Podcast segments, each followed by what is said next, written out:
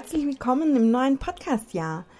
Ich freue mich, dass du wieder mit dabei bist beim Bildlich gesprochen Podcast.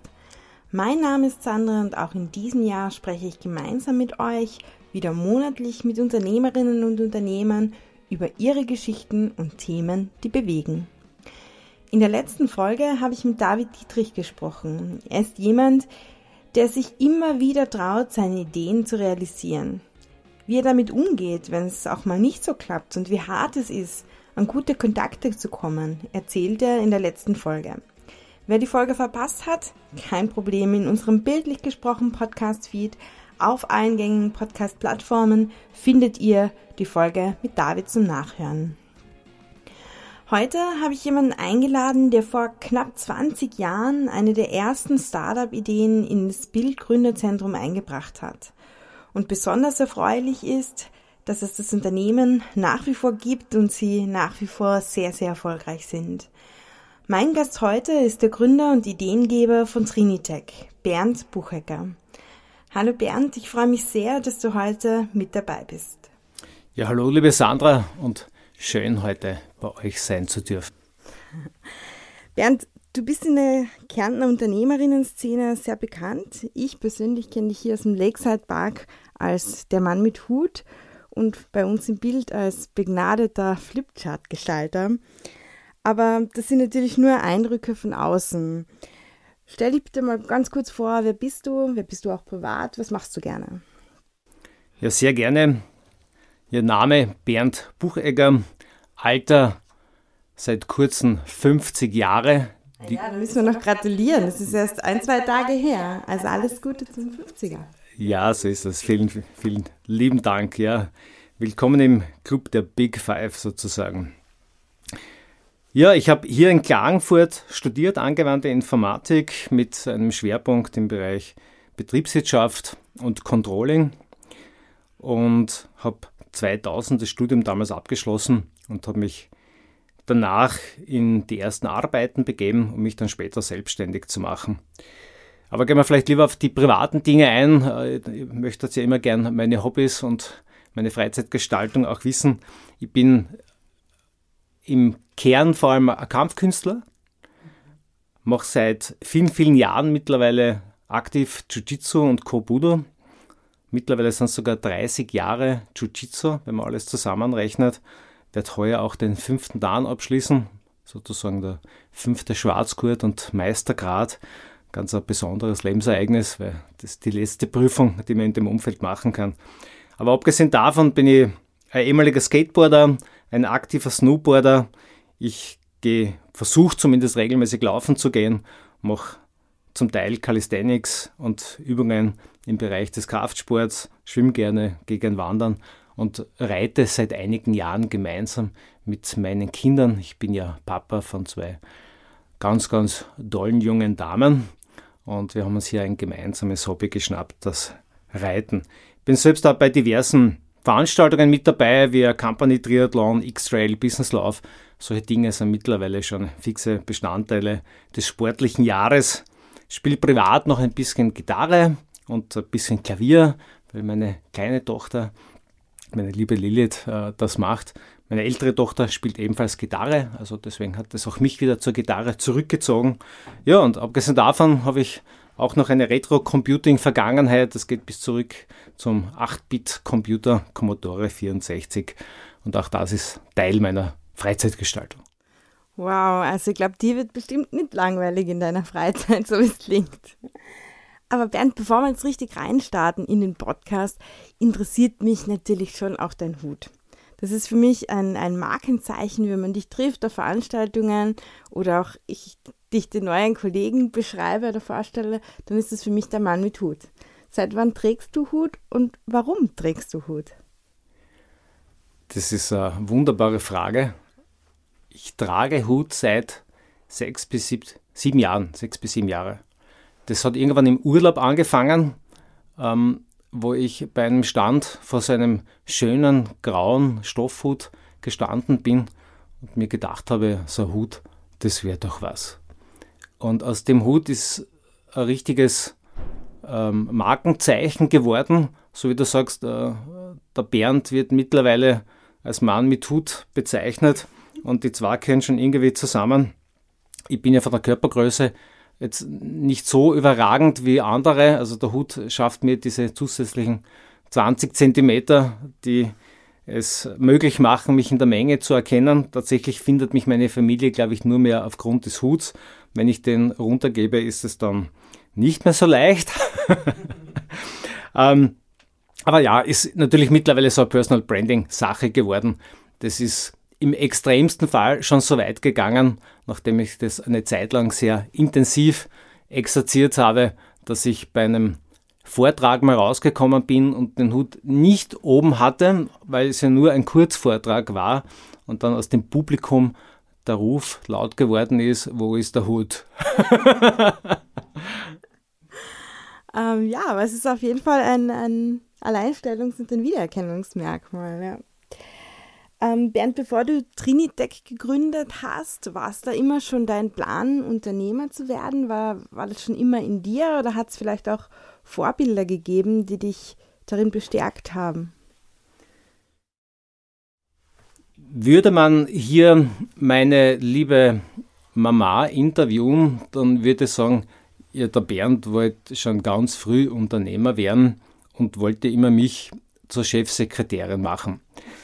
Ich habe das anfangs nicht glauben können, bin dann aber irgendwann in meine eigene Geschichte tiefer eingestiegen und tatsächlich geht es bis zurück in die Volksschulzeit, wo ich solche Aussagen getätigt habe. Ähm, ich habe dir heute ja auch ein Buch mitgebracht, das meine liebe Frau mir zum 40er geschenkt hat und da findet sich eine Seite drinnen, das ist so ein Pop-up-Buch. Wenn man die Seiten öffnet, dann falten sich hier äh, Teile meiner Geschichte sozusagen ebenfalls mit auf. Und eine Seite davon zeigt ein paar Bilder von mir im Kindergarten, wo wir gemeinsam an einem großen Piratenschiff arbeiten. Wollte ja ursprünglich sowieso Pirat werden. Später mal ist dann Software-Pirat worden. Also auf eine gewisse Art und Weise habe ich das Ziel erreicht. ähm, und habe dann die ganze Klasse dazu gebracht und ich weiß heute noch nicht, wie das gegangen ist, aber vielleicht ein frühes Zeichen von Leadership-Qualität, dass diese Klasse den Bauch dieses gemeinsamen Schiffes dann mit Geldscheinbündeln gefüllt hat, ganz kleinen Geldscheinen. Die sind so, naja, äh, vielleicht zwei mal ein Zentimeter groß, gell? kann man jetzt natürlich im Podcast nicht sehen, aber vielleicht können wir ja ein Foto davon gerne publizieren. Das sehr, sehr gerne, ja. Und die haben dann gleich weitergemacht. Also die haben diesen Bauch des Schiffes gefüllt, später haben wir einen Geldspeicher damit gefüllt und es gab eine Zeit, da hat die gesamte Klasse hat diese Geldscheine produziert. Und immer mit so kleinen Kabelbindern, die man sonst für die, äh, diese Tiefkühlsäckchen verwendet hat, dann zusammengebunden. Also vielleicht war hier äh, schon eine Wurzel sozusagen äh, erkennbar des späteren Unternehmertums. Ähm, ja, tatsächlich hat es natürlich dann 2004 gebraucht. Genau genommen war ich seit 2003 dann selbstständig und 2004 ist es dann in Richtung äh, der Unternehmensgründung, der GmbH, der, der heutigen Trinitec dann gekommen. Aber auch ein weiterer Aspekt, den muss ich hier noch dazu nehmen, äh, ist vielleicht auch Wurzel dieses Unternehmertums und das ist halt ein bisschen meine Retro-Computing- Vergangenheit, die ich hier habe. Und ich habe in diesen jungen Jugendjahren meinen Erstkontakt mit Computern gehabt. Das war damals natürlich noch ein 8-Bit-Computer, kann man sich heute gar nicht mehr vorstellen, was ein 8-Bit-Computer ist. Gell? Also jedes Ding, das wir in der, am Handgelenk tragen, ist definitiv leistungsstärker als das, was wir damals hatten. Aber das war natürlich der Beginn dieser Faszination für das Thema Computing. Und mit was startet man natürlich in diesen jungen Jahren, wenn man seine ersten Programmierungen macht? Natürlich mit, einer, mit einem Spiel. Und dieses Spiel war damals inspiriert von der Gruppe, mit der ich zusammengearbeitet habe, namens Cosmos Designs. Das war so eine für damalige Zeit übliche Jugendgruppe, die haben aber eben sehr legal gearbeitet. Wir haben nicht Spiele jetzt kopiert, so wie viele andere, haben wir auch gemacht. Aber wir haben uns vor allem natürlich auf das Thema ähm, Demo-Programmierung, da hat man seine äh, Fähigkeiten gezeigt mit solchen kleinen äh, Demo-Programmen und Spieleprogrammierung äh, verlegt. In meinem speziellen Fall war es dann halt ein Spiel namens Outrage. Das hat dann 1990 begonnen und die Gesamthistorie zieht sie recht lang, wird man wahrscheinlich den Rahmen dieses Podcasts sprengen, aber wer möchte, kann gerne auf www.outragegame.com nachlesen, wie diese Story ausgesehen hat, weil 2020 ist das Spiel dann tatsächlich noch released worden, auf den Markt gekommen, mit allem drum und dran, mit einer richtig schönen Verpackung und einer tollen Box. Ähm, sogar was Besonderes sind nämlich zwei unterschiedliche Collector Edition Boxes damals entstanden, was eigentlich sehr außergewöhnlich ist, hat fast kein anderes Spiel. Und äh, ja, eine lange, lange Story, die dann schlussendlich zu einem sehr, sehr guten Ende gekommen ist. Auch ein bisschen so eine Lebensgeschichte, die sich über die 30 Jahre zieht. Man sieht schon ein bisschen, die drei hat offensichtlich einen schweren Einfluss auf mein Leben. Aber auf jeden Fall ganz viel Durchhaltevermögen ist da dabei. Aber ist das Spiel jetzt wirklich fertig, fertig? Oder gibt es noch Fortsetzung? Arbeitest du noch dran oder spielst du jetzt? Es würde vermutlich die den, den, die, die mir noch verbleibende Zeit sprengen, wenn ich jetzt an Outrage 2 starten würde, wenn es noch einmal 30 Jahre dauert. Also ich habe natürlich die Hoffnung, dass ich dieses Projekt an meine Kinder übergeben kann. Meine jüngere Tochter zeigt da, was das betrifft, bereits Ambitionen. Wir waren jetzt schon zweimal beim Klagenfurter Game Jam mit dabei und die hat da zweimal wirklich schon, schon brav abgeliefert und war für mich natürlich äh, als Papa äh, ganz was Besonderes, das mit begleiten zu dürfen. Bin ich nur Coach und die machen das dann wirklich selbst. Ähm, für mich ist das Projekt grundsätzlich abgeschlossen. Also ich habe jetzt keine weiteren Leichen mehr in der Schublade liegen, die ich herausziehen könnte, um sie fertig zu machen. Hätte auch nicht mehr die Zeit. Also ich bin jetzt mehr in der Rolle quasi des, des Coach des Mentors meiner Kinder in der Hoffnung, dass die das weiterführen. Das Spiel selbst ist fertig. Also das ist wirklich released. Äh, das ist so, wie es ist, kann man kaufen. Ähm, und äh, mit alter Hardware oder mit einem C64er Emulator auch am PC spielen. Und damit ist das Projekt für mich inhaltlich abgeschlossen. Mental begleitet es mich nach wie vor. Es kommen ständig immer wieder Reviews raus, Videos raus zum Spiel. Und für mich ist das natürlich jedes Mal ein persönliches Highlight, das miterleben zu dürfen. Sehr, sehr spannend. Aber du hast ja eigentlich auch ein viel größeres Projekt oder Projekt kann man nicht sagen, sondern ein Unternehmen, nämlich Trinitech. Das hast du 2003, 2004 mit deinem Kollegen Klaus Reimiller gemeinsam gegründet und ihr wart damals eines der ersten Projekte im Bild, damals noch unter der Geschäftsführung von Sigi Spanz. Und da habt ihr eure Idee vorgestellt. Was hast du da so für Erinnerungen an diese Anfangszeit, auch an die Anfangszeit im Bild? Wie ist es euch damals gegangen? Ja, ich sitze jetzt ja ganz nahe bei meinem alten Büro.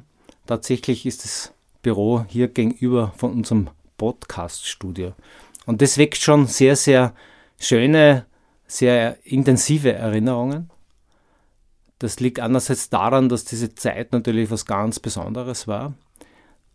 Das liegt auch daran, dass man natürlich im Bildgründerzentrum ganz frisch reingekommen sind. Das Bildgründerzentrum ist gerade erst in den Lakeside Park. Man muss sich vorstellen, das war ja 2004 ist der Lakeside Park eröffnet worden. Im Erdgeschoss des Gebäudes, wo wir jetzt sind, gab es noch nicht einmal den Boden. Der ist erst verlegt worden. Der zweite Stock war gerade fertiggestellt.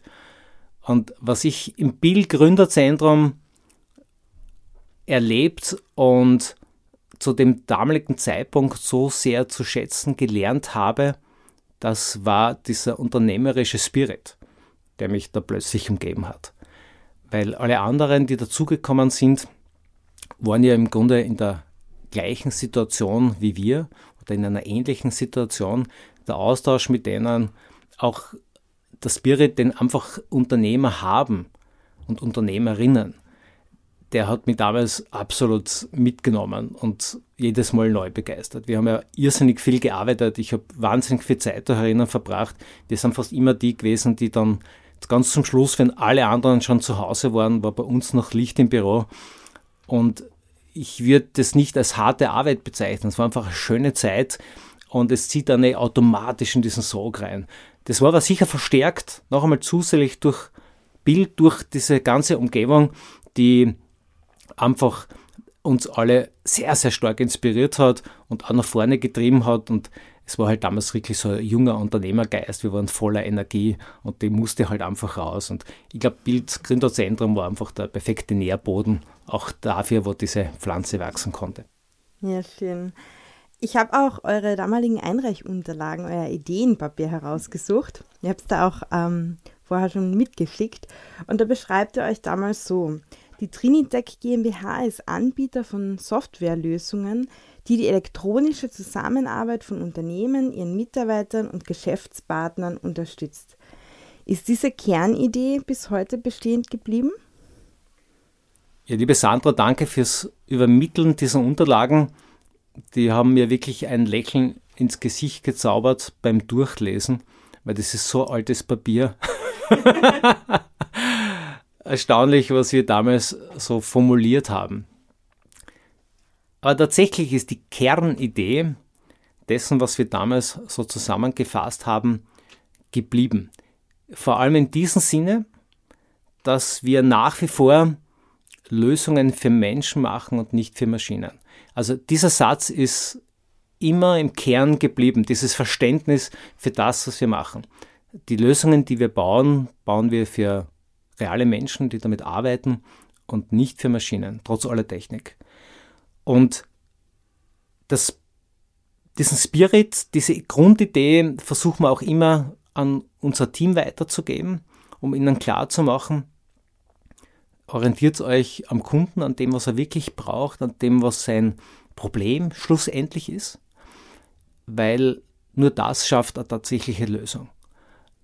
Wir können, Lösung bedeutet immer im Kern ein spezifisches Problem gut ähm, in den Griff zu bekommen.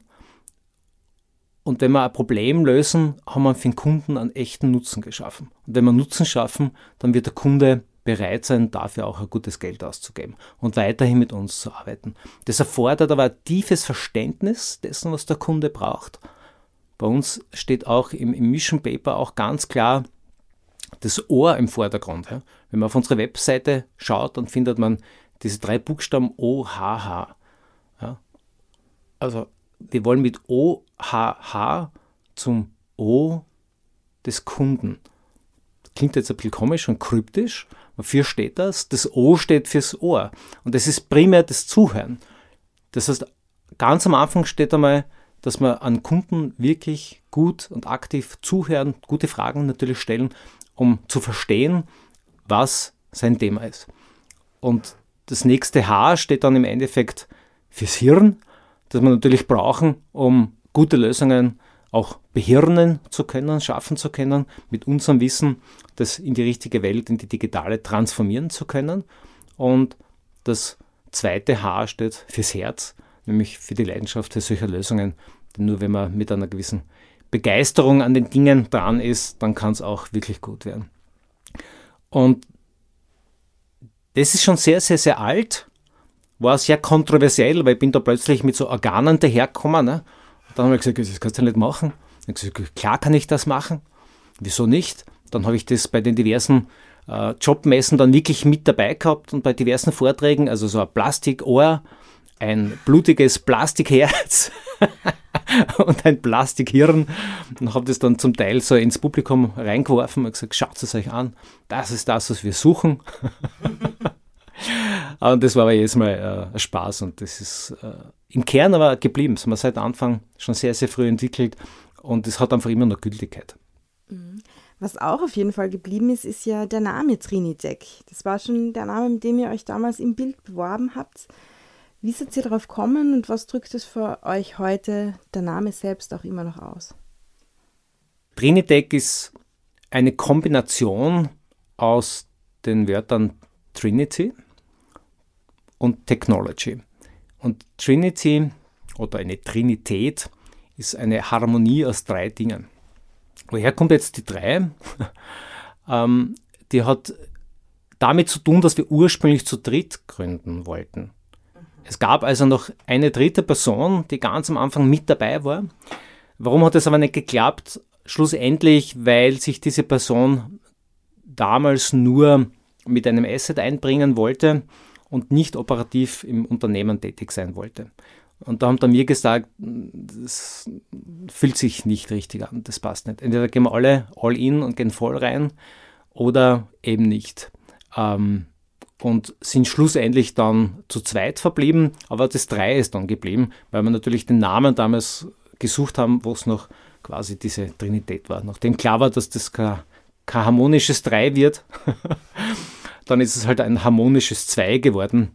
Bei harmonisch unter Anführungszeichen, wenn man zu zweit gründet, dann hat es natürlich ähm, viele Vor- und Nachteile. Man muss sich aber auf das auch einlassen. Zwei heißt auch zwei Meinungen, heißt auch, man muss immer einen Konsens finden, man muss auch immer einen Diskurs führen, man muss sich auch auf die Konfrontation einlassen, die ganz wichtig ist. Konfrontation hat auch, setzt auch ganz viel Energie frei. Die kann natürlich bis zum gewissen Grad verbrennen, aber die kann auch das Feuer entfachen. Und das muss man oft nur im Kopf für sich richten, damit gute Sachen dabei herauskommen können. Aber das scheint ja bei euch ganz gut zu funktionieren, nachdem ihr schon jetzt über 20 Jahre quasi ein Team seid, scheint sie das ganz gut zu bewältigen. Ähm, kannst du uns ein paar konkrete Projekte nennen? Was macht Trinitec genau? Aus diesem ursprünglichen Gedanken heraus, Geschäftsprozesse für Unternehmen zu digitalisieren. Im Grunde kann man sagen, machen wir das auch heute noch. Damals haben, haben wir das Wort Digitalisierung noch nicht verwendet. Ja, damals war noch, wir haben noch gesagt, wir, wir bilden Geschäftsprozesse in Softwarelösungen ab. Heute würde man das als Digitalisierung bezeichnen, ganz klar. Also es hat sich eher das Wording verändert als die Inhalte. Was aber schärfer geworden ist, ist der Fokus. Weil wir irgendwann, irgendwann haben wir natürlich gesehen, dass das eine sehr hohe Bandbreite ist und im Grunde jetzt auch für nichts konkret steht. Das hat mir im Marketing dann nie gefallen, sich so breit aufzustellen. Aufgrund dessen hat sich dann irgendwann der Fokus in, in einem speziellen Geschäftsbereich gebildet und das ist der Bereich des Vertriebs, des Verkaufs. Was wir heute machen, ist Vertriebsdigitalisierung. Das machen wir einerseits als Berater, ähm, um Unternehmern digitale Vertriebsstrategien aufzuzeigen, auch zu zeigen, wie kann man digitale Möglichkeiten nutzen, um im Vertrieb erfolgreicher zu sein. Und wir haben das Umsetzungsteam dazu, die nicht nur im Beraten, sondern diese Lösungen, die ja meistens ähm, dann oft einen sehr technischen Charakter auch annehmen können dann auch umzusetzen. Das geht halt dann von der Webseite über das Commerce-Portal, das Service-Portal bis hin zu ähm, Konfiguratoren, die wir für Unternehmen bauen, die automatisch Leads generieren können, bis hin zur Integration in CRM oder ERP-Systeme, bis hin zu echten Individuallösungen, wo wir das digitale Gegenstück eines vielleicht analogen Produktes unter anderem bauen, typischerweise für Unternehmen, die dann selbst keine IT haben oder die IT nicht aufbauen können. Wenn ich hier ein paar Projekte nennen darf, gibt es natürlich jetzt schon viele. Seit 2004 haben sich da einige äh, Highlights angesammelt, aber ich würde gerne drei Stück da herausnehmen. Aller guten Dinge sind drei. Da muss man natürlich jetzt unserem Diktus äh, Folge leisten. Und ein Projekt, mit dem wir sehr, sehr erfolgreich waren, ist ein Projekt, wo wir ein Kühlregal digitalisiert haben um es verkaufswirksam, verkaufsaktiv werden zu lassen. Das klingt jetzt ein bisschen eigenartig. wie, geht es mit dem Kühlregal? Das kann man sich so vorstellen, das Kühlregal erkennt Zielgruppen, die vor dem Kühlregal stehen. Das Kühlregal erkennt über Sensorik und Kameratechnik, was diese Zielgruppe gerade macht am Regal, also wo werden Produkte herausgenommen, wo werden sie vielleicht wieder zurückgestellt, wie lange steht die Zielgruppe vor bestimmten Bereichen im Kühlregal. Das sind alles Faktoren, die man hier mit einbeziehen kann. Und über elektronische Preisschilder und Lichttechnik wird die Aufmerksamkeit dieser Zielgruppe auf bestimmte andere Produkte gelenkt. Ja, es geht üblicherweise aus von einem Triggerprodukt und das triggert sozusagen andere Produkte und empfiehlt den Kauf dieser vielleicht dazu passenden Produkte. Das haben wir damals für eine große Messe entwickelt, das war die Euroshop. Hatten einen sehr kurzen Zeitrahmen dafür. Die ähm, ursprüngliche Aufgabenstellung war, wir brauchen was Innovatives für die Euroshop. und aus dem heraus haben wir dann diese Idee entwickelt. Da ist auch eine Kooperation dann im Lexit Park daraus entstanden und äh, haben damit dann den E-Award gewinnen können. Und auch beim Konstantinus eine Nominierung gehabt. Da könnt ihr jetzt noch tief einsteigen, aber gehen wir gleich weiter. Das zweite war ähm, ein Produkt im Bereich ähm, Konfiguratoren. Wie kann man sich das vorstellen? Das ist ein, ein, ein digitales Werkzeug, mit dem sich Kunden im Endeffekt ein Produkt selbst auf Basis von Fragestellungen ähm, herausfiltern können oder zusammenstellen können. Ja, die Idee der Konfiguratoren ist jetzt nicht so neu. Ähm, in dem Fall war vor allem die Arbeit darin, diesen, diese komplexe Produktwelt herunterzubrechen in eine Sprache, die der Kunde versteht, um ihm damit im Endeffekt den Beratungsprozess, der auf dem Sales notwendig ist, selbst zu übergeben. Tatsächlich funktioniert es so gut, dass hier 80 Prozent des Pre-Sales-Aufwandes eingespart werden konnten. 80%. Prozent. Und das Ding generiert Anfra also vollautomatisch Anfragen im Wert mehrerer Millionen Euro pro Jahr. Das ist ständig wachsend, weil der Nutzungsgrad so hoch ist.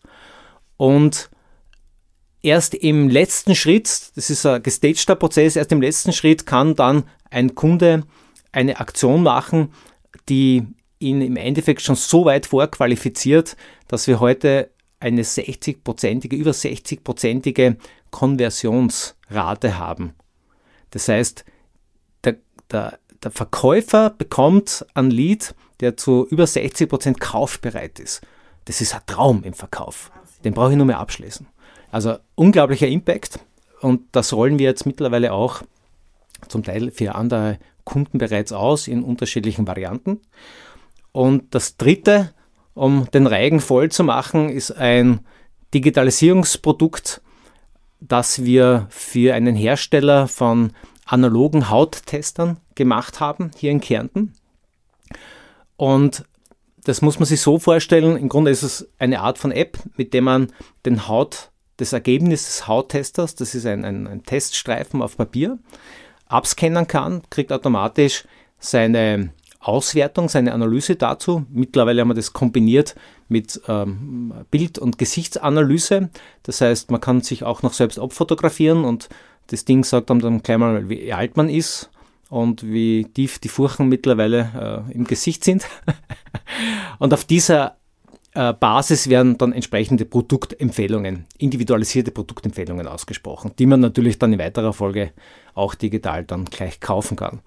Das ist in dem Fall nicht für diesen Kunden gebaut worden, sondern das ist eine Erweiterung seines Produktportfolios und er verkauft diese Lösung wiederum seinen Kunden. Das heißt, wir haben ständig mit, mit großen Kosmetikfirmen im Moment zu tun, und ich rede wirklich von den ganz großen, da, das geht bis rauf ähm, äh, zu Firmen wie, wie eine Bayer, die sowas dann plötzlich in, am ganzen Land ausrollt, wie gerade passiert in Frankreich oder Russland oder jetzt haben wir gerade Brasilien äh, mit dabei gehabt, wo dann ein paar hunderttausend, ein paar Millionen zum Teil sogar dieser Tester dann draußen sind und die verwenden dann alle diese App. Also ein paar sehr beeindruckende Projekte. Das letzte Projekt hat übrigens den Konstantinus dann auch gewonnen, worauf wir natürlich sehr, sehr stolz sind. Und auch unser Konfigurator, den wir gebaut haben, war für den Konstantinus nominiert. Da haben wir leider den Konstantinus nicht mit nach Hause genommen, aber die Nominierung hatten wir in der Tasche. Auf jeden Fall sehr, sehr beeindruckend, ähm, was ihr da alles macht. Ich frage mich, ihr bietet ja nach wie vor quasi Dienstleistungen an, aber wenn ich mir das so anhöre, sind es ja auch quasi fertige Produkte, die für sich selbst Skalierungspotenzial hätten. Warum hat Trinitec noch nicht fünf Spin-offs mit solchen großen Produkten? Das ist wahrlich die Gretchenfrage. Tatsächlich war der Produktgedanke oder die, die Idee von einer Dienstleistungsfirma in eine Produktfirma zu transformieren schon lange da. Wir haben auch 2007 damit begonnen, ein Produkt zu bauen, das wir dann ähm, ein paar Jahre später, circa zwei Jahre später, dann auf den Markt gebracht haben. Das ist natürlich jetzt ein bisschen eine eigene Geschichte, warum das damals nicht geklappt hat. Wir haben danach immer wieder versucht, aus diesen Projekten, die wir hatten, dann auch entsprechende Spin-offs zu bauen. Da gibt es dann immer mehrere Faktoren, warum das dann nicht die Größenordnung angenommen hat, dass wir uns dann voll darauf fokussieren konnten. Also es hat uns immer wieder auch ein bisschen zurückgedrängt in diese Individualentwicklungsrolle. Und dadurch, dass dieser Zweig aber auch immer stärker geworden ist, ist man immer ein bisschen drin geblieben. Und wir hatten ein bisschen das Pech, dass wirklich gute Projekte, die wir hier hatten, ein paar davon habe ich bereits erwähnt, dann nicht in dieser Form sich weiterentwickelt haben, wie wir es uns erhofft haben. Und dann irgendwo zu einem Stillstand gekommen sind, wo wir es nicht weiterentwickeln konnten. Wir haben ja keine Investoren an Bord. Wir sind ja nach wie vor quasi ein privat geführtes Unternehmen. Das Unternehmen gehört dem Klaus Reimüller und mir äh, zu gleichen Teilen. Wir haben alles, was wir gemacht haben, aus dem Eigenkapital heraus geschaffen. Und wenn du das mit dieser Strategie machst, hast du entweder das Glück, ein Projekt zu haben, das wirklich viel Geld abwirft, damit du diese Dinge machen kannst.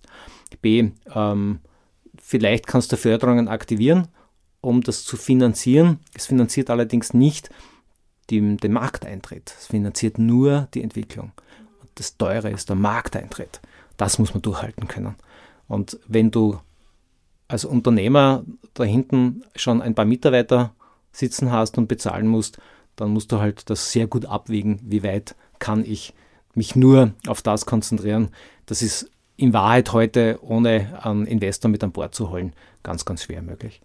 Ähm, die Idee ist aber oft da, auch die Versuche waren mehrfach da, aber wir hatten dann schlussendlich nicht das Glück, dass uns das so aufgegangen ist, dass wir sagen hätten können, jetzt können wir nur das machen. Hm, sehr spannend. Ähm, bei euch geht es ja viel um, um Sales und Geschäftsprozesse. Jetzt ganz generell gesprochen, wo siehst du da aktuell vor allem die großen Herausforderungen für, für die Unternehmen, vielleicht auch im Speziellen für junge Unternehmen, die eben diesen teuren Markteintritt schaffen müssen? Ich glaube, die größte Herausforderung derzeit für Unternehmen ist es, diese Komplexität, die sich damit hier aufspannt, wenn man Veränderungsprozesse startet, auch gut zu managen. Man darf nicht vergessen, wir leben im Moment in einer Zeit, wo wir mit vielen anderen Themen beschäftigt sind. Und viele davon sind zum Teil so existenzbedrohend, hartes Wort, auf jeden Fall relevant, dass die Aufmerksamkeit dann natürlich relativ rasch in diese Richtung gesaugt wird.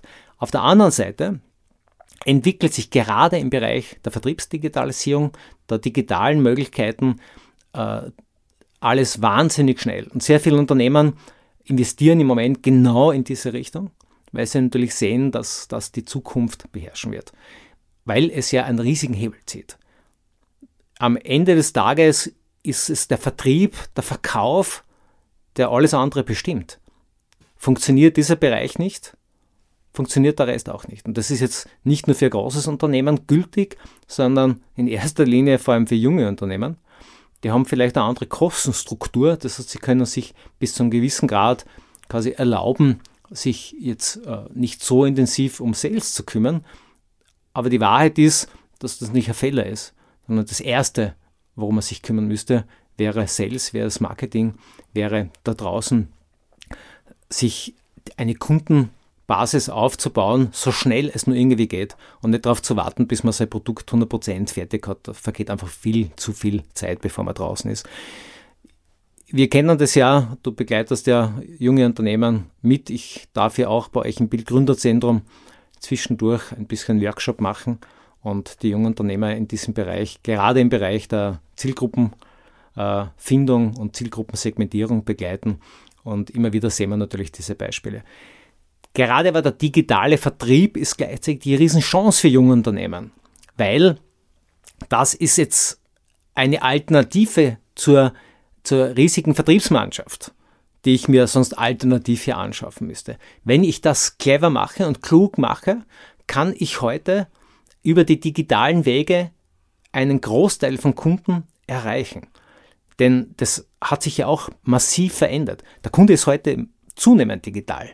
Man sieht es daran, an welcher Stelle Kunden tatsächlich erst mit einem Vertriebsmitarbeiter, mit einer Vertriebsmitarbeiterin sprechen. Das ist relativ spät im gesamten Verkaufsprozess.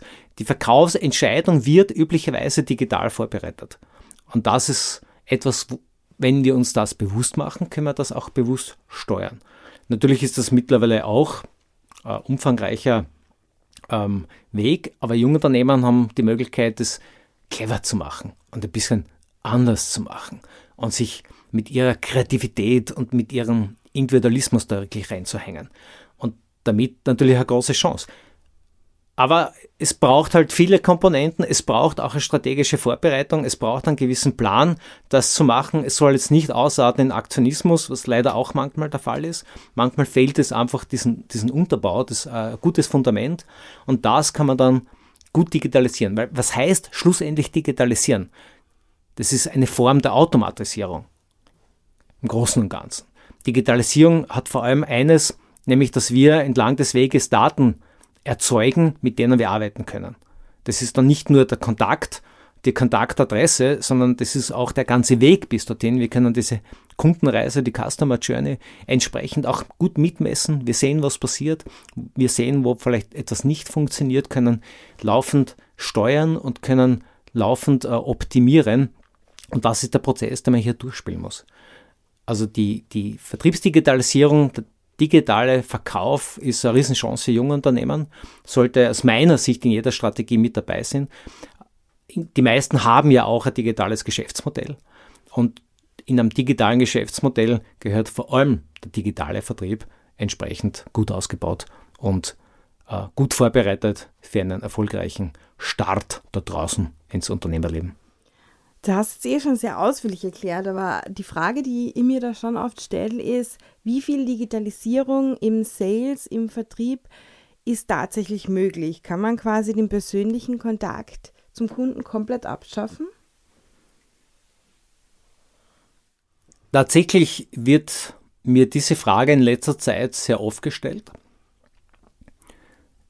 Die Antwort, die unisono von allen Vertriebsberatern derzeit gegeben wird, ist eine Botschaft der Hoffnung, nämlich wir werden diesen persönlichen Kontakt weiterhin brauchen.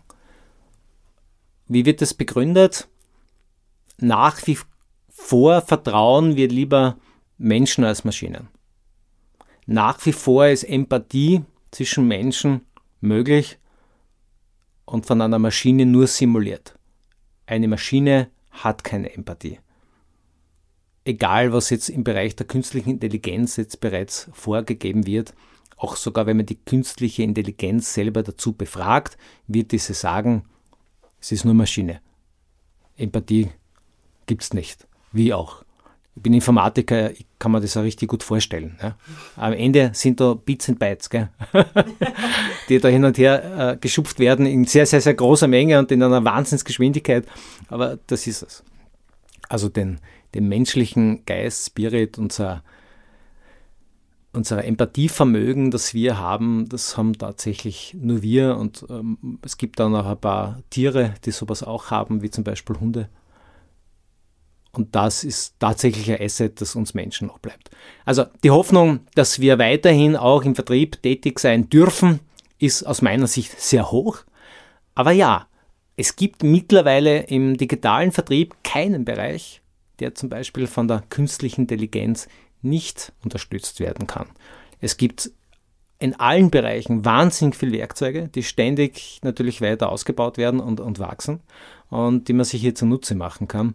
Und das ist natürlich genau das Feld, das ich als Berater bearbeite.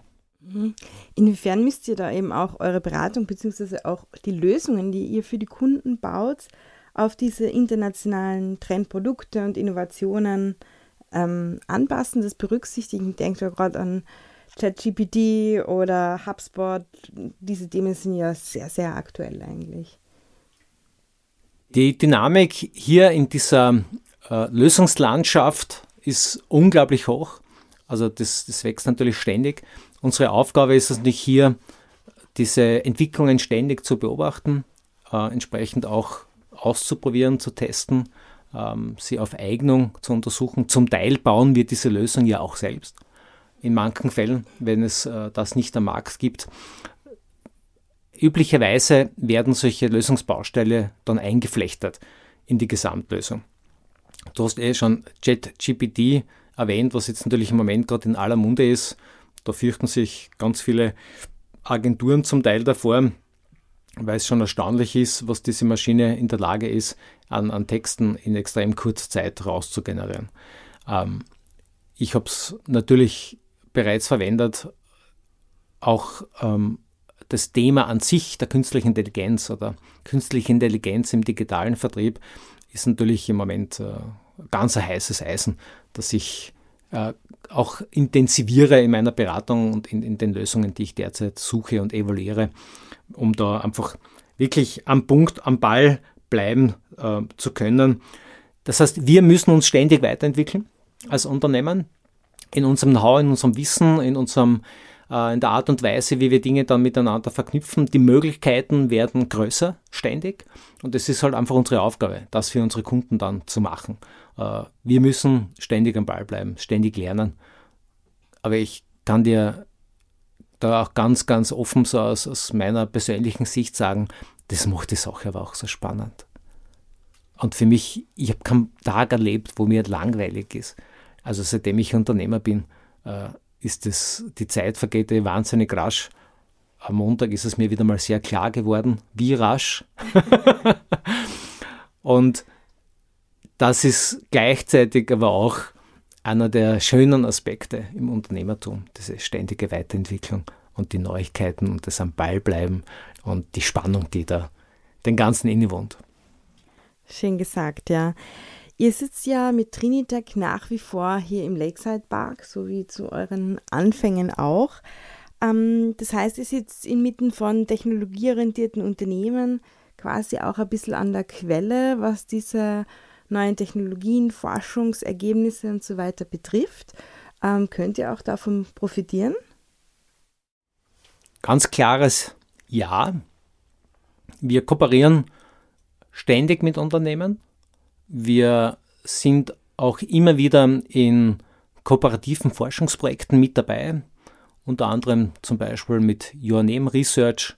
Wir sind auch in einem sehr engen Kontakt im Moment mit äh, dem Fraunhofer Institut, das wir seit kurzem hier im Lakeside Park haben, weil die ja auch im Bereich der künstlichen Intelligenz unter anderem einen Schwerpunkt haben und versuchen auch immer den Kontakt mit der Universität zu halten und haben in diesem Umfeld auch schon mehrere Projekte gemeinsam gestaltet.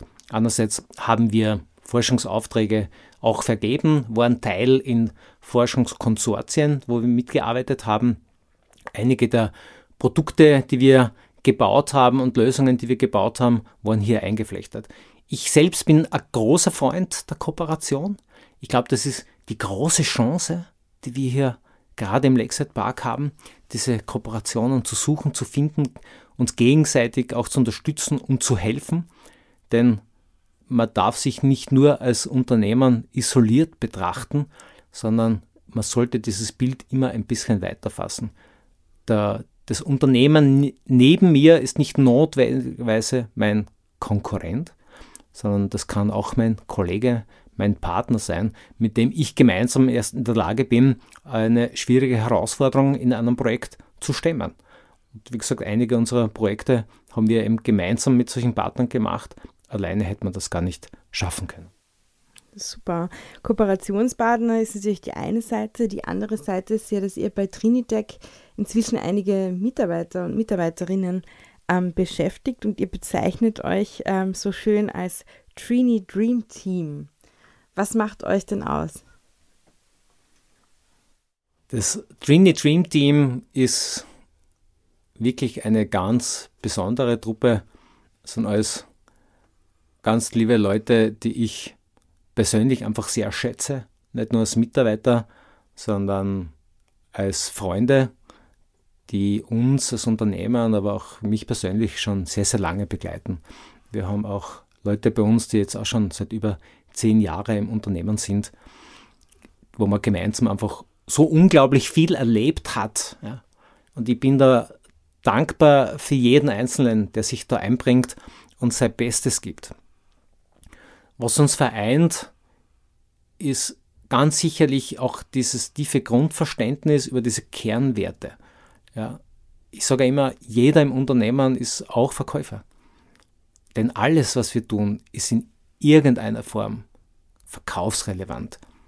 Denn ich sorge ja auch dafür, dass wenn ein Kunde zufrieden ist mit der Leistung, die wir bringen, dass der Kunde wiederkommt und wieder kauft. Kaufen bedeutet nicht nur, ich bediene neue Kunden, sondern auch die Bestandskunden. Auch das ist das Fundament einer langfristigen Kundenbeziehung, die ja auch davon geprägt ist, dass der Kunde bereit ist, für die tolle Leistung Geld zu zahlen. Und jeder trägt dazu bei, jeder. Das geht bis hin zum, zum Sekretariat. Auch die haben einen Impact, was den Gesamtprozess betrifft. Ähm, natürlich in 18 Jahren Unternehmertum hast eine Menge Leute kommen und gehen gesehen. Also wir sind jetzt nicht ähm, frei von Fluktuation. Das wäre auch ein bisschen vermessen, sowas äh, zu glauben oder anzunehmen. Manchmal hat man halt ein gewisses Zeitfenster, wo jemand kommt und dann entwickelt er sich auch vielleicht weiter und hat woanders bessere Chancen. Ich habe eine Zeit lang gebraucht, um das als Unternehmer emotional zu verkraften. war nicht leicht, ne? also ist ja leicht, jemanden einzustellen, aber dann, wenn jemand äh, geht, das war am Anfang immer ganz, ganz, ganz schwer für mich, weil ich persönlich also eine enge Beziehung ähm, mit meinen Leuten pflege. Und das ist einfach ein Geben und Nehmen. Und ich glaube, das ist auch ganz wichtig. Ich versuche auch viel zu geben, nicht nur im Sinne von ein hohes Gehalt zu zahlen, sondern das eigentliche Geben passiert ja von einer anderen Ebene, nämlich genau auf dieser menschlichen Ebene. Auch ein offenes Ohr nicht nur für den Kunden, sondern auch für die Mitarbeiter zu haben. Und der Zusammenhalt in dem Team, der ist schon sensationell. Und daher kommt auch dieses Dreamy Dream Team. Ja, nicht weil wir Träumer sind, sondern weil das halt manchmal wirklich eine traumhaft schöne gemeinsame Arbeit ist, die wir da miteinander teilen können. Sehr schön, ja. Ähm, du bist äh, darüber hinaus auch ein sehr beliebter und begnadeter Workshopleiter und Trainer, Coach, wie du es uns vorhin bei der Game Jam ähm, erzählt hast. Du engagierst dich da aber auch in, in Schulen, arbeitest auch viel mit Schülerinnen und Schülern. Warum ist dir das ein Anliegen? Warum macht dir das Freude? Also ich bin ja in Kürze wieder beim Studikompass dabei. Da werden dann sechs Klassen bei mir vorbeikommen. Die mache mit denen so einen kleinen Workshop und versuche ihnen ein bisschen die IT, die Arbeiten, die Möglichkeiten, die Chancen, die Vielfältigkeit der IT aufzuzeigen. Das mache ich natürlich ein bisschen mit meiner eigenen Geschichte. Ich kram dann natürlich auch meine Retro-Geschichte hervor und zeige denen dann ein bisschen Outrage. Die dürfen dann auf dieser Original-Hardware auch ein bisschen spielen und zeige ihnen halt, wie ich sozusagen, wie mein Zugang halt war, wie ich als quasi Bub äh, zum Thema IT dazugekommen bin und wie dieser Funke damals halt übergesprungen ist. Und ich versuche halt diesen Funken auch an die Kinder weiterzugeben dass die spüren, IT ist jetzt nicht so eine trockene Geschichte. Und sie ist es ja nicht. Sie ist einfach unglaublich dynamisch, spannend, abwechslungsreich, äh, herausfordernd, ähm, bunt und umfasst so viele Möglichkeiten und so viele Tätigkeiten, wo sich im Endeffekt jeder, egal mit welcher Voraussetzung er kommt, finden kann. Weil er muss ja nicht Coder werden. Coding oder Softwareentwicklung ist ja nur so ein Teilbereich äh, in dem ganzen Spektrum da drinnen. Das ist viel, viel, viel breiter. Und der Zugang über Spiele, den ich hier verwende, funktioniert halt für die sehr, sehr gut. Ähm, weil sie haben halt alle irgendwie so einen, einen Connex zu Spiele. Dass Spiele programmieren wirklich Arbeit sein kann und dass da im Grunde alles mit dabei ist, was ich auch in der Applikationsentwicklung brauche. Sogar ein paar Dinge mehr und darüber hinaus. Das sind dann Dinge, die einfließen lassen. Warum ist mir das wichtig? je früher man halt diesen Funken überspringen lässt und, und das Feuer entfacht, vielleicht glost es ja nur dann ein bisschen und lodert vielleicht erst später auf. Aber ich glaube, je früher man das macht und vielleicht ein bisschen auch die Angst, die Bedenken gegenüber diesem Thema wegnehmen, dieses, naja, ist ja nur was für die Techniker und manchmal auch, das ist ja nur was für die Buben, das hat sich zum Glück eher aufgehört. Also sehe ja halt auch bei meinen eigenen Töchtern, die gehen mit dem Thema einfach ganz normal um. Und wir haben ja eine Menge Digital Natives da draußen, von denen wir halt hoffen, dass sie auch zu uns in die IT kommen. Und wir brauchen sie ja. Also es ist schon ein bisschen ein Eigenzweck natürlich auch dabei. Fachkräftemangel ist allgegenwärtig, aber speziell in der IT natürlich sehr, sehr stark. Und ich hoffe, dass wir die Jungen dafür begeistern können, damit wir sie auch bei uns in diese Berufe reinbringen. Weil was ist die Konsequenz davon? Die Konsequenz ist ja nur, naja, wenn ich hier keine Leute finde, dann muss ich mal die Leute von woanders holen. Und dann muss ich mal die Leute halt von, von weit her holen oder sie überhaupt remote einkaufen. Und wenn dieser Zyklus aber in, in der Form dann anhält, sind diese Jobs ja irgendwann tatsächlich woanders gelandet. Das wäre aus meiner Sicht sehr, sehr, sehr schade. Deswegen ist mir das besonders wichtig, auch früh ähm, da reinzugehen und meinen Beitrag halt zu leisten. Es ist ja nur ein kleiner Beitrag, aber wenn ich meine Begeisterung fürs Thema ein bisschen weitergeben darf, dann ist zumindest ein kleines Stück geschafft. Also ich finde, das ist ein sehr, sehr wichtiger Beitrag und ein großer Beitrag, weil äh, wenn ich jetzt an mich selber zurückdenke, ich meine, das ist jetzt natürlich auch schon einige Jahre her, aber äh, damals gab es irgendwie aus meiner Sicht nicht die Möglichkeit, einmal zu überlegen, was macht man überhaupt in IT? Das war eben so, wie du sagst, für, für Buben oder für Techniker, keine Ahnung, aber was man dann nach dem Studium oder so damit eigentlich anfangen kann, das war mir in, zu diesem Zeitpunkt zumindest nicht bewusst. Auch mit anderen technischen Studien, sage ich jetzt nicht nur IT. Ähm, aber ich finde es wirklich super und ähm, großartig, dass sich der Unternehmer Zeit nehmen für Schüler, ähm, um das einfach ein bisschen aufzubrechen und ihnen ähm, Möglichkeiten zu zeigen. Oft kennt man ja nur das, die Berufe, die in der Familie sind, die Bekannte haben und was es darüber hinaus gibt, ähm, das bleibt oft ein bisschen verborgen. Und das finde ich eine tolle Initiative, ähm, dass man hier ein bisschen Möglichkeiten aufzeigt. Jetzt haben wir schon total viele Stakeholder von euch analysiert. Die Kunden, das, äh, das Team, ähm, die Schüler, die zukünftigen Mitarbeiter, die Kooperationspartner im Lakeside Park. Ähm, etwas, wo du dich auch noch engagierst, ist der Software Internet Cluster. Ähm, erzähl uns ein bisschen, was machst du da? Ähm, warum ist diese Vereinigung wichtig für dich? Wie, wie arbeitet man da zusammen? Also der Software Internet Cluster ist ja für die, die es nicht kennen, die Vereinigung der IT-Unternehmen in Kärnten. Das ist eine Vereinigung, die vor vielen, vielen Jahren gegründet worden ist mit genau diesen Säulen den Austausch, die Kooperation unter den IT-Unternehmen zu fördern, den Know-how-Transfer ähm, voranzutreiben, um schlussendlich als Gesamtheit sich A wahrzunehmen, B sich gegenseitig zu stärken. Und ich glaube, dieser Aspekt wird oft ein bisschen ähm, unterschätzt und zum Teil muss der halt wirklich genährt und gepflegt werden. Was mache ich hier im Software Internet Cluster? Wir sind ja schon sehr, sehr, sehr früh in diesen Cluster hineingegangen. Klar, ist IT, äh, da haben wir uns immer zugehörig gefühlt und sind äh, im Grunde damals, sobald wir davon äh, gewusst haben und gehört haben, sind wir Mitglied geworden und sind es auch seit vielen, vielen Jahren in, in diversen Tätigkeiten und äh, Gruppen da drinnen auch tätig. Und ich persönlich habe die Fokusgruppe Digitaler Vertrieb, Digital Sales übernommen vor einigen Jahren aus genau diesen Überlegungen heraus. Auf der anderen Seite zu sagen, ja, wer sind denn jetzt die Unternehmer, die im digitalen Vertrieb tätig sind?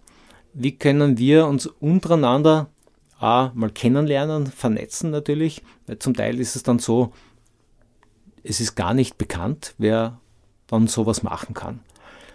So, das zweite ist, du weißt nicht, ob es in Kärnten überhaupt einen Experten gibt, wenn du nicht zufällig wen getroffen hast. Dann das Thema digitaler Vertrieb lief eine Zeit lang sehr unterm Radar. Ja, davon hast du nicht wirklich was gehört. Plötzlich hat es wirklich einen Namen bekommen. Das war vielleicht früher eher, ist eher an der Marketing gelaufen. Keiner hat sich offen getraut, von, von Sales zu sprechen. Wir haben ja sogar zwei Gruppen in diesem Software Internet Cluster, nämlich die Gruppe E-Commerce, die der Daniel Kartnick macht, und ich auf der anderen Seite mit der Gruppe Digital Sales Vertrieb. Das heißt, E-Commerce macht halt alles, was das Thema Shop betrifft.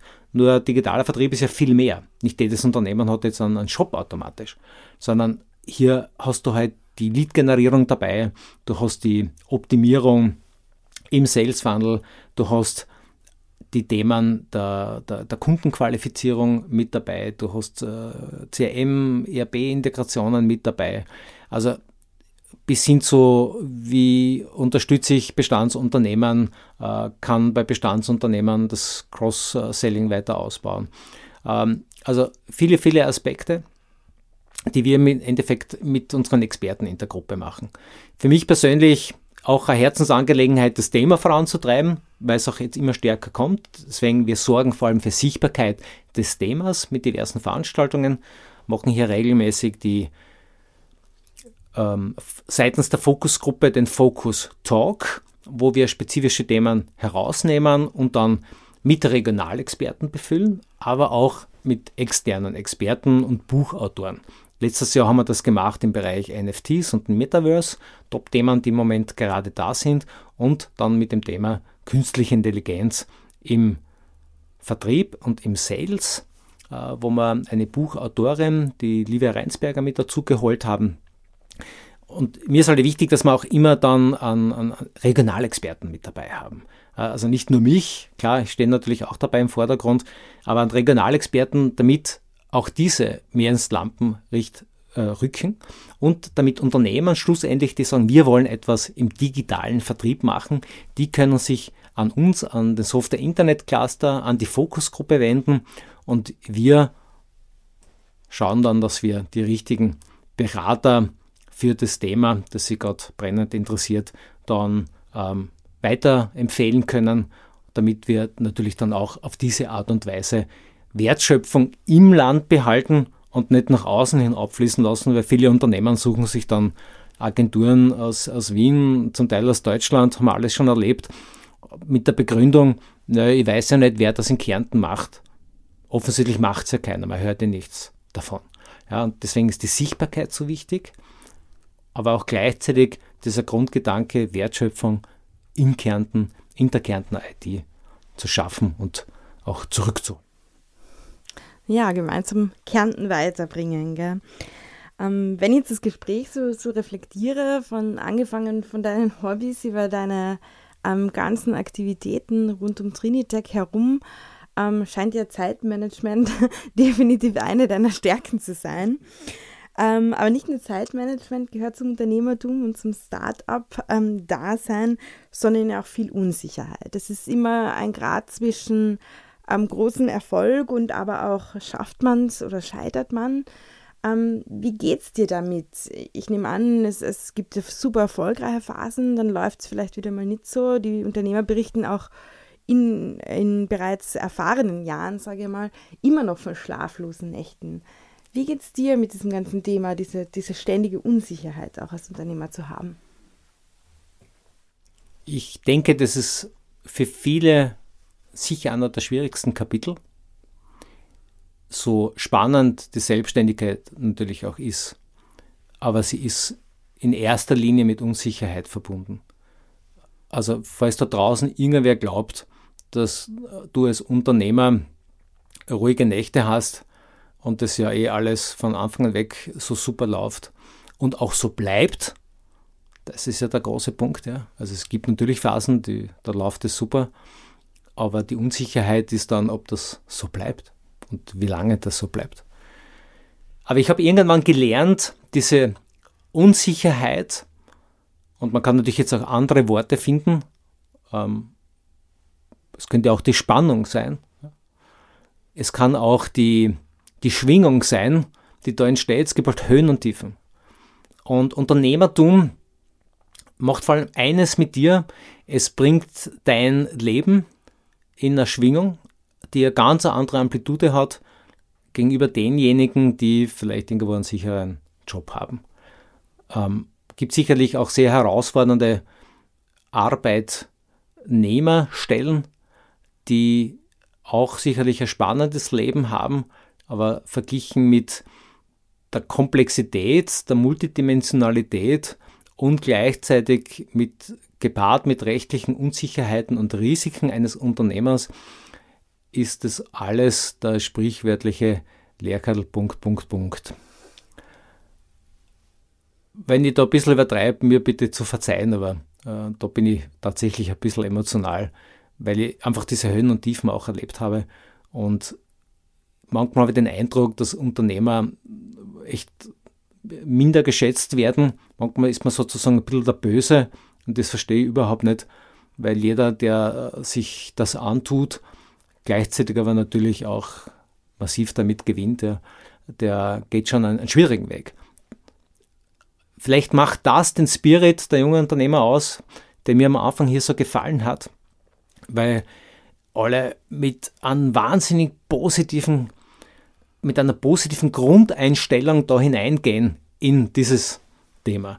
Wohl wissen, dass das unglaublich Unsicherheit ist oder unglaublich viel Risiken in sich bergen wird, aber das ist egal, gell? man geht da rein und zieht das einfach mal durch, weil es gibt ja viel zu gewinnen. Ich habe ja gesagt, es gibt natürlich jetzt Höhen und Tiefen, jetzt um uns vielleicht ein bisschen zu sehr auf die Tiefen da konzentrieren, aber es gibt wahnsinnig viel zu gewinnen.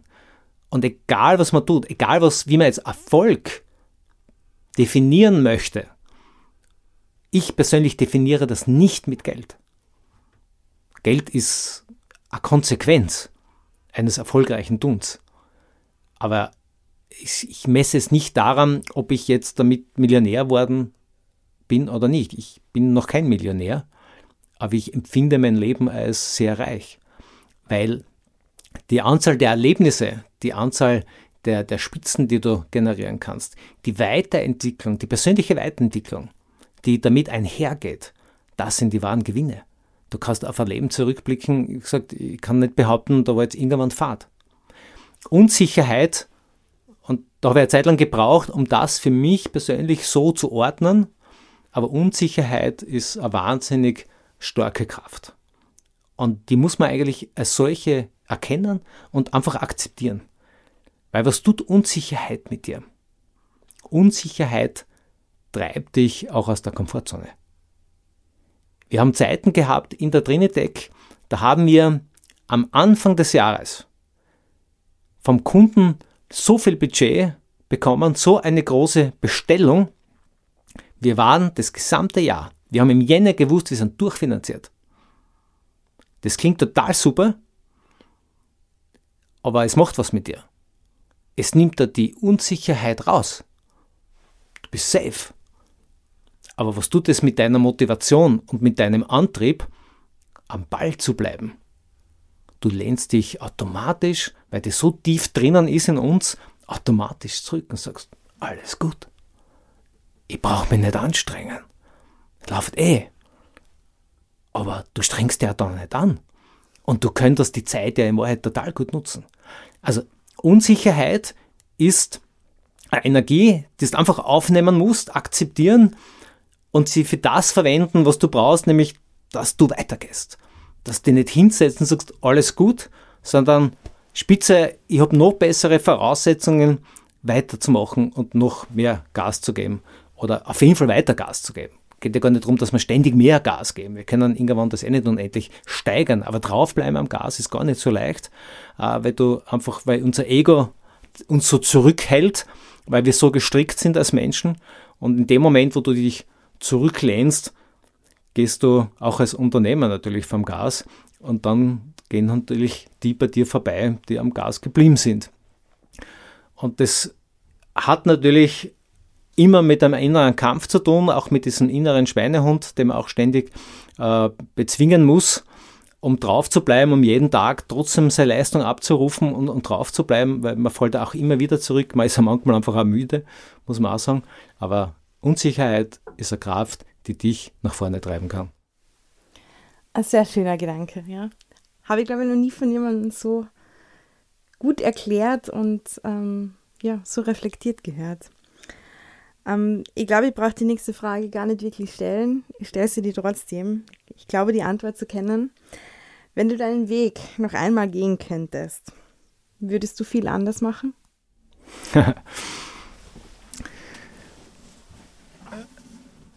die Frage ist, könnte ich den Weg noch einmal gehen mit dem Wissen, das ich jetzt habe? Also das wäre vermutlich ein ziemlicher Gamechanger. Gleichzeitig ist es halt die Was wäre wenn Frage, die sich in Wahrheit insofern nicht stellt, weil sie einfach nichts ändert. Es ist halt wie es ist. Gell? Aber ich versuche trotzdem darauf einzugehen. Es, tatsächlich ist auch eine schwierige Frage.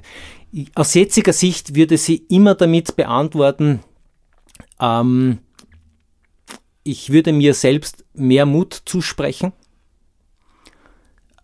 an ein paar Stellen, wo die Unsicherheit zu groß geworden ist. Also auch ich habe Zeiten gehabt, wo ich nicht schlafen konnte. Also meine Unsicherheit ging auch so weit, wo mein Kopf keine Ruhe mehr gefunden hat, weil er das Problem nicht lösen konnte. Die Unsicherheit war zu groß, zu viele Unbekannte, zu viele Variablen, zu viele Abhängigkeiten und hat mich damals den Dinge einfach nicht machen lassen. Und das, da, da, da, da würde ich heute anders rangehen und viel selbstbewusster. Warum war das so? Weil die Abhängigkeit von einem Partner zu hoch geworden ist und ich nicht den Mut hatte zu sagen, ich kann das ohne den Partner. Das, ich, das ist sicher ein Punkt, den ich heute ich will nicht sagen bereue, es war einfach eine Lektion, die man halt gelernt hat. Sie war vielleicht eine harte Lektion. Ob es die richtige Entscheidung damals war, sie war die richtige Entscheidung zu dem Zeitpunkt, wo sie getroffen worden ist, weil einfach mehrere Dimensionen einer Entscheidung auch mit betrachtet werden müssen. Da war halt einfach das Gesamtbild. Heute weiß ich, ähm, na, da, das hätte man selber in die Hand nehmen müssen, ein bisschen mutiger sein und das einfach durchziehen und mehr an die eigenen Stärken glauben. Das weiß ich heute. Damals kämpft man halt ständig auch mit dieser Unsicherheit, ähm, weil man ja auch daran wächst. Jedes Mal, wenn du in solche Situationen bist und dann wieder rauskommst, bist du ein Stück gewachsen. Aber das halt passiert nur, weil du das halt nicht gewusst hast, weil du das alles durchspielst. Ähm, aber trotz allem darf ich halt sagen, viele, viele Dinge, die ich gemacht habe, bereue ich überhaupt nicht. Und das große Ganze natürlich, dieses Unternehmersein, sich überhaupt für diese Unsicherheit, Selbstständigkeit entschieden zu haben, wäre jetzt mein Eindruck, bereust du überhaupt nicht und würdest du genauso wieder machen. Auf jeden Fall. Also das war, ich sage immer, es gibt zwei Game Changer im persönlichen Leben. Und das eine ist, sich selbstständig zu machen Warum ist das so ein Game Changer? Weil in dem Moment, wo du das machst, bist du im wahrsten Sinne des Wortes der Schmied deines eigenen Glücks. Du hast keine Ausreden mehr. Du bist verantwortlich für deinen Erfolg, für dein Tun, für das, was du machst. Niemand anders. Du kannst nicht mehr sagen, naja, die haben mich gebremst. Oder, naja, die sind schuld. Das macht so viel mit deinem Ego und mit dir selbst. In dem Moment, wo du sagst, egal was ich jetzt tue, ich bin dafür verantwortlich. Wenn es scheitert, das ist mein Ding. Ich kann niemandem anderen die Schuld geben, weil ich habe das entschieden. Ich habe es entschieden. Und das ist tatsächlich ein, ein Wandler. Der zweite Aspekt sind Kinder. Ich habe zwei ganz tolle Kinder, ähm, und eine wirklich ganz tolle Frau. Auch darüber bin ich sehr, sehr, sehr glücklich und sehr dankbar. Das muss man auch sagen, man verliert ja oft manchmal ein bisschen das Gefühl für Dankbarkeit und mit dem Alter, vielleicht mit diesem zunehmend und dem hohen Alter, das ich jetzt mittlerweile erreicht habe, kriegt man ein bisschen äh, mehr Selbstreflexion und äh, lernt auch dankbar zu sein für das, was einem das Leben da geschenkt hat. Das sind nämlich alles Dinge, die nicht selbstverständlich sind. Ich habe es auch schon anders erleben dürfen und, und sehen können und weiß, was da alles passieren kann. Gerade als Unternehmer brauchst du jede Kraftquelle, die du dir in irgendeiner Form beschaffen kannst. Die Familie ist eine solche Kraftquelle, die muss man als solche erkennen, mit allem, was da dazugehört. Und Kinder verändern dein Leben. Warum? Weil du plötzlich nicht nur Verantwortung für dich selbst hast, sondern du hast oder für dein eigenes Leben hast, du hast plötzlich auch eine Verantwortung für ein anderes Leben. Und das sind die großen Game Changer des Lebens. Sehr schön gesagt. Unsere, unser Abschluss des Podcasts ist immer ein bisschen dem Thema Scheitern gewidmet. Wir haben es jetzt irgendwie schon ein bisschen angesprochen bei den Höhen, Tiefen, ähm, aber es geht ja auch viel darum, jungen Gründerinnen und Gründern ein bisschen die Angst zu nehmen, dass es, ja, es kann schief gehen. Und es gehen wahrscheinlich auch im Unternehmeralltag immer wieder viele Dinge schief. Und deshalb immer die, die Abschlussfrage an unsere Podcast-Gäste nach einer Fuck-Up-Story. Hast du da eine Geschichte aus deinem beruflichen Alltag vielleicht, wo es mal was schief gegangen ist? Ja, ich habe da sogar eine sehr große Fuck-Up-Story, die ich auch einmal im Rahmen der gleichgenannten Veranstaltungen erzählen durfte. Und darauf blicke ich heute mit ja, lachendem und einem weinenden Auge zurück. Ich habe auch, glaube, gelernt daraus, aber trotz allem weiß ich, da ist definitiv viel schief gegangen. Was war die Fuck-Up-Story? Ein bisschen hat man es vielleicht schon vorher heraushören können. Das war unsere Produktentwicklung, die wir damals gemacht haben, wo wir in jungen Jahren, in frühen Jahren als äh, Unternehmer ja diesen Gedanken schon hatten, wo, wie können wir es vielleicht schaffen, neben diesem allgemeinen Zugang der, der Softwareentwicklung und, und Applikationsentwicklung äh, skalierbares Produkt zu schaffen. Also der Gedanke war früh da. Wir hatten damals eine Zeit, auch das schon angesprochen, wo wir sehr gut mit Projekten ausgestattet waren und ausreichend Budget generiert haben. Also insofern haben wir uns ja damals eh nicht so zurückgelegt, wie ich das ein bisschen plakativ dargestellt habe, sondern wir haben dann gesagt, das ist jetzt der richtige Zeitpunkt für Produktentwicklung. Es war auch so, dass wir das so aufgeteilt hatten, dass Klaus Reimüller hatte damals das Hauptprojekt gemacht also der hat mit dem Team damals äh, richtig gutes Geld verdient. Also wir hatten ausreichend Cashflow, um auf der anderen Seite das zu verwenden für eine Produktentwicklung. Also strategisch im Grunde alles aus meiner Sicht äh, richtig gedacht und, und auch begonnen. Haben dafür sogar eine Förderung aktivieren können. Das war damals FFG Basisprogramme Förderung. Nicht leicht zu bekommen, wie wir alle wissen, weil die sind schon, äh, sagen wir mal, sehr genau und haben aus unserer Sicht einen tollen Partner gefunden. Und zwar war das ein Partner im Bereich der strategischen Vertriebsberatung, damals schon sozusagen zu, früher Zugang äh, zum digitalen Vertrieb. Die sind zwar aus der klassischen Vertriebsberatung gekommen, aber schon dort haben wir gesehen, wenn die das Unternehmen dann wieder verlassen, nachdem sie ihre Coachings und Beratungen gemacht haben, dann passiert in den meisten Fällen immer das Gleiche. Die das Vertriebsteam fällt zurück in alte Muster und der Effekt der Beratung verschwindet wieder. Also haben wir gesagt, äh, logische Konsequenz, die brauchen eine entsprechende Lösung, die es ihnen so leicht macht, in dem Prozess entsprechend drinnen zu bleiben und ständig damit auch zu arbeiten. Und indem sie damit arbeiten, sogar damit erfolgreicher zu werden. Und daraus ist damals ein Produkt entstanden mit dem Namen Accelerator, das wir dann auch gemeinsam auf den Markt gebracht haben. Aber es waren immer zwei Firmen. Wir haben die Software entwickelt, der Partner hat sozusagen, oder unser Partner, der ist mit der, mit dem, der, dahinterliegenden Vertriebs-Know-how gekommen, hat den Prozess sozusagen gebaut, wir haben die Softwarelösung dazu gebaut. Mit der Idee, aus dem dann gemeinsam ein Unternehmen zu gründen und das dann entsprechend auf den Markt zu bringen. Woran sind wir hier im Endeffekt gescheitert? genau an dieser gemeinsamen Unternehmensgründung. Was ist passiert? Ich erzähle vielleicht jetzt nur die, meine Sicht der Dinge, die andere Seite wird sicherlich anders erzählen, aber ist halt einmal so. Also wir haben die Software gebaut, über zwei Jahre wahnsinnig viel reingesteckt, klar ist ein bisschen gefördert, ähm, aber das fördert nicht im Endeffekt alles, was dazu erforderlich ist. Rolle des Partners wäre es gewesen, das Ding zu verkaufen, weil das sind ja die Vertriebsberater und alles gestandene Verkäufer und mit viel Erfahrung. Und schlussendlich sind wir dabei gelandet, dass wir es, ja, zweimal haben wir es verkauft an Kunden, die das sowieso schon hatten, aber das Ganze ist total in Stocken geraten. Also ist, es gab eine Menge Erklärungen, warum man das jetzt nicht verkauft und da müssen wir da noch warten und da noch machen. Und es ist so weit gegangen. Wir waren schon in Gesprächen dann für gemeinsame Unternehmen, äh, das auch aufzubauen, aber dann hat es natürlich äh, Diskussionen gegeben über die Anteile und plötzlich waren da Dinge am Tisch, die jetzt auch bewertet werden müssen. Und also wir haben uns eigentlich in dieser Diskussion über die Anteile dann verloren. Noch dazu war irgendwie unklar, welche Rolle dann wir als Trinitec weiter haben, weil sozusagen die Entwicklung dann auch in die neue Firma äh, einfließen sollte.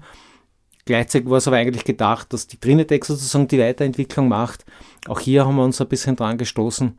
Und schlussendlich hat man dann diese gemeinsame Firma nicht gegründet, weil die sich, weil die waren schon eine Firma, ähm, sich auch so stark empfunden haben und, und wollten natürlich den Großteil der Anteile, weil sie ja quasi operativ voll da reingehen.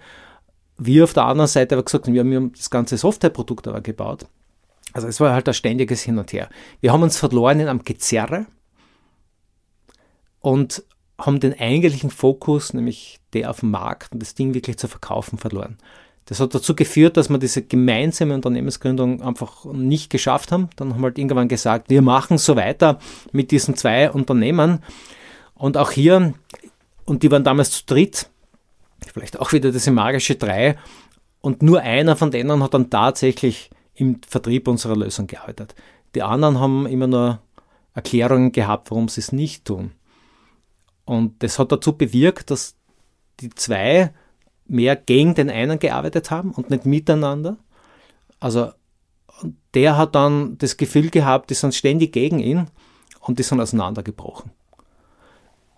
Gleichzeitig hat man dann in der Zwischenzeit ähm, dieses Know-how an irgendeine andere Firma wieder weitergegeben. Die haben das dann auch nachgebaut, wiederum mit ihrer Lösung. Dann waren wir schon zu zweit am Markt.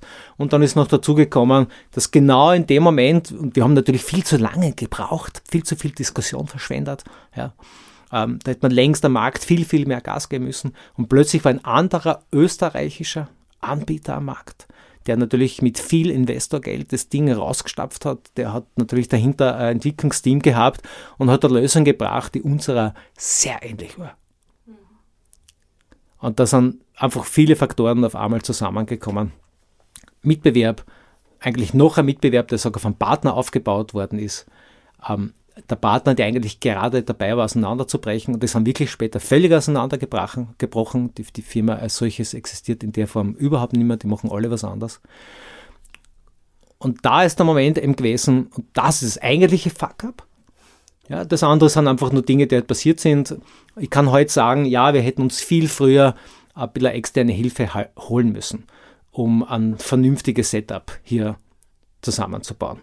Und das haben wir uns nicht geholt. Das ist sicher etwas, was ich bereue und auf jeden Fall mitgebe. Also wenn jemand dorthin kommt, eine neutrale dritte Stelle dazu holen, die das ein bisschen so konsolidiert und ein bisschen neutraler und klarere Linie fahren kann, weil man wird sehr schnell da emotional in diesen Dingen und, und verteidigt halt sozusagen sein Ding. Das Ego ist halt einfach viel zu stark. Und das Zweite, da hat man diesen Mut, den ich auch schon angesprochen habe, gebraucht, um einfach zu sagen, wir schaffen das auch ohne den Partner. Und den haben wir zu dem Zeitpunkt nicht gehabt. Wie gesagt, mehrere Faktoren. Bei uns war auch gerade so, dass das große Projekt, das uns die Jahre davor so wunderbar getragen hat, auch dann im Grunde zu Ende war. Wir mussten wirklich schauen, dass wir äh, wieder Geld verdienen. Wir haben ja da eine ziemliche Mannschaft schon sitzen gehabt und dann hast du jetzt die Möglichkeit, investierst sozusagen ins Produkt oder investierst sozusagen in den eigenen Vertrieb, damit weiterhin genug Projekte hast, damit es weitergeht. Also wir haben einfach diesen Absprung nicht geschafft, aber damals hätten wir auch A, Hilfe gebraucht, B, mit einem passenden Investor, Business Angel, das ganze Ding aufgreifen können. Es war ja eigentlich entwickelt, man hat es verkaufen können, ist eigentlich auch gut angekommen bei denen, die es hatten. Und da haben wir ein bisschen uns zu klein gefühlt ich sage halt wirklich, da waren wir im Kopf zu klein und haben uns auch kleiner gemacht. Und da hätte man eigentlich mit Mut und Selbstbewusstsein rausgehen müssen und das einfach durchziehen. Das würde ich heute natürlich tun, aber ich bin halt ein anderer Mensch als damals. Damals waren halt so viele Faktoren und da ist dieses Thema Unsicherheit versus Sicherheit.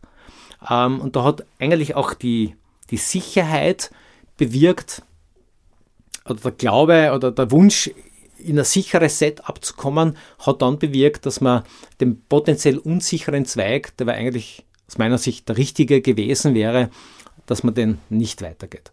Ja. Das ist eigentlich das größte Fuck-up. Ähm, das muss ich halt einfach halt so hinnehmen.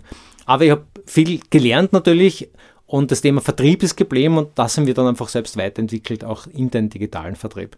Übrigens das Thema, damals haben wir es Sales 2.0 getauft, war damals schon da, nur die, die, die Kollegen damals von der Partnerfirma haben mit dem noch gar nichts anfangen können. Ich habe damals schon gesagt, oh, passiert gerade im Moment viel, und dann könnte man eigentlich weiter, dann könnte man das machen. Aber die waren da wenig daran interessiert. Heute ist das Ganz normal. Also äh, einfach da, gell? Und braucht nicht mehr diskutiert werden. Ja, das ist meine persönliche Fuck-Up-Story. Sehr, sehr spannend, ja. Vielen Dank für diese interessante Geschichte, aber auch für die vielen Geschichten und Einblicke, die du heute ähm, im Podcast mit uns geteilt hat, hast. Ähm, war, war wirklich sehr, sehr schön, positive, negative Dinge, wie du mit deinem Umfeld umgehst, einfach zu hören ähm, und zu erfahren. Gibt es vielleicht nicht irgendwas Abschließendes, was du unseren Zuhörerinnen und Zuhörern ausrichten möchtest? Ja, was kann ich noch mitgeben, nachdem ich jetzt, glaube sehr viel schon ausgebreitet habe, was mich auch bewegt. Also, was ich immer wieder gern dazu sage, ist, ähm, es gibt einen Aspekt, den man hier nicht unterschätzen sollte und für sich ein bisschen so entdecken muss, auch als eigene Kraftfälle. Und ich habe es auch gerade unlängst wieder gehört, aber ich muss das einfach wieder bringen, weil, ich, weil mich das selbst so bewegt hat und ich das so gut und, und so stark empfinde. Und das ist so ein bisschen der Aspekt der Liebe. Klingt jetzt ein bisschen komisch, wenn ich mit Liebe anfange in so einem Podcast. Aber ich habe irgendwann verstanden, es ist A wichtig, dass du Liebe zu dir selbst entwickelst ähm, und dich so nimmst, wie du bist. B, dass du Liebe zu deinem Umfeld entwickelst, zu den Menschen, die dich umgeben. Äh, das ist gepaart mit tiefer Dankbarkeit, vor allem für die Liebe, die einem gegeben wird. Ich kann heute sagen, dass ohne diese Liebe so ein Weg kaum möglich gewesen wäre, weil er natürlich auch äh, sehr anstrengender ist und dich immer wieder an, an deine persönlichen Grenzen bringt. Aber genau dieses Überschreiten dieser Grenzen ist schlussendlich das, was das Leben aus meiner Sicht auch ausmacht und vor allem diese persönliche Weiterentwicklung äh, so intensiv weiter treibt. Und das ist dann schon der dritte Aspekt, das, die Liebe zum Lernen. Und die konnte ich mir über die Jahre zum Glück wirklich erhalten. Ich lerne eigentlich ständig Neues und mache das auch gern. Und fange ständig neue Sachen an. Ich mache sportlich immer wieder was Neues und probiere neue Sachen aus. Ähm, auch jetzt, wie gesagt, bereits auf Tarnprüfung vor und muss auch für diese Prüfung viel lernen. Ich habe letztes Jahr die Reiterpassprüfung gemacht mit den Kindern, ähm, wo auch wieder zu lernen war. Aber ich habe Lernen immer als etwas sehr, sehr erfüllendes, Schönes empfunden. Wir haben das Glück, lernen zu dürfen. Das ist ein weiter Privileg. Und im Unternehmertum ist es das, was dich ständig im Endeffekt überleben lässt. Das ist dauernde Weiterlernen und ähm, nicht einmal im Sinne von, ich muss jetzt besser sein als die Konkurrenz, aber im Sinne meiner Kunden. Ich muss, wir leben in einer hochdynamischen Welt, wo sich Dinge ständig verändern. Das ist die einzige Konstante, die wir derzeit da wirklich haben. Äh, egal was du machst, du hast keine Sicherheit, dass du das in fünf Jahren auch noch machen wirst, es vielleicht schon, schon gar nicht mehr relevant ist. Äh, denke da nur ans Thema künstliche Intelligenz und was da derzeit im Moment dadurch aufgebrochen wird. Und die, daraus all das ist schlussendlich Fundament für diese vierte Säule und das ist die Liebe zum Tun. Und dieses Dinge zu machen, gerade im Unternehmertum geht es ja um, Unternehmen, um, um tatsächlich tun, um Action. Gell? Also was, glaube ich, Unternehmer vor allem auszeichnet, ist, ähm, die reden nicht nur, die machen. Weil reden können alle. Wie viele Leute sitzen im Gasthaus und sagen, bah, ich habe da so eine super Idee und das kennt man, das kennt man. Naja, ähm, das bringt jeder zusammen. Ne? Ähm, nach dem zweiten, dritten Bier ist die Kreativphase sowieso äh, immens hoch. Also da hat jeder super Startup-Ideen. Nicht umsonst entstehen viele Startup-Ideen am sprichwörtlichen Bierdeckel. Aber das, was Unternehmer natürlich und Unternehmerinnen auszeichnet, ist tatsächlich die Action, das Tun und die, diese Liebe zum Tun. Vielleicht war es das, was mich hier so fasziniert hat, was das Bildgründerzentrum äh, so liebevoll gemacht hat. Dieser, dieser gemeinsame Zug zum Tun. Vielleicht ist es auch genau das, was wir unseren Kindern weitergeben können und auch müssen, dass am Ende des Tages geht es vor allem darum, einfach Dinge anzupacken. Drüber äh, jammern und aufregen, dass irgendwas nicht passt, das ist leicht. Gell? Jammern bringt jeder zusammen, da brauchst keine großen Ausbildungen dafür machen. Ähm, am Ende geht es nur ums Tun. Und jeder, der ins Tun kommt und jeder, der tut, vor allem wenn wir Kinder haben, die tun, egal was es ist, auch wenn es ein Blödsinn ist, aber die tun. Das ist eine Kernkompetenz, die wir weiterhin pflegen müssen. Und ein bisschen dieses, die Offenheit für die Liebe, diese Dinge auch zu spüren und aus genau diesen Bausteinen das zu erkennen, was da passiert, nämlich, dass da Energien zufließen, die schlussendlich unser Leben bestimmen. Was für ein schöner Abschluss, die, die Liebe quasi zum Tun, ähm, zu dem, was man gerne macht, ein bisschen als Superbauerkraft eigentlich im Hintergrund zu halten, ja. Ja, damit kommen wir auch ein bisschen zum Abschluss unseres heutigen Podcasts. Ähm, danke an dich, Bernd, dass du, dass du mitgemacht hast, dass du da warst.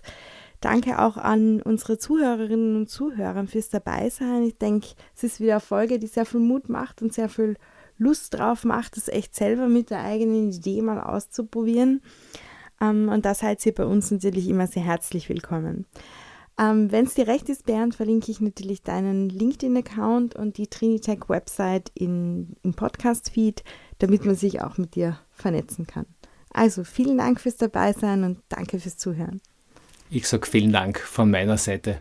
Es war wirklich ein sehr, sehr spannender und ganz liebevoller Podcast mit dir, liebe Sandra. Danke dir. Tschüss, Baba.